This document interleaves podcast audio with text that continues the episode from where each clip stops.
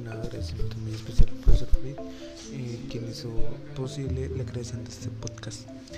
Bueno, este podcast tiene el fin de comunicar cómo se aplican los derechos humanos en Colombia.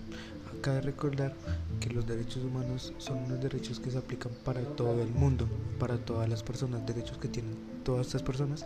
Y el día de hoy vamos a hablar sobre cómo se aplican estos derechos humanos en Colombia. Entonces, primero que nada, debemos de saber que los derechos humanos en Colombia eh, se trasladan un poco a la historia de la constitución política. Entonces vamos a hablar un poco de la constitución política y para complementar los derechos humanos en Colombia.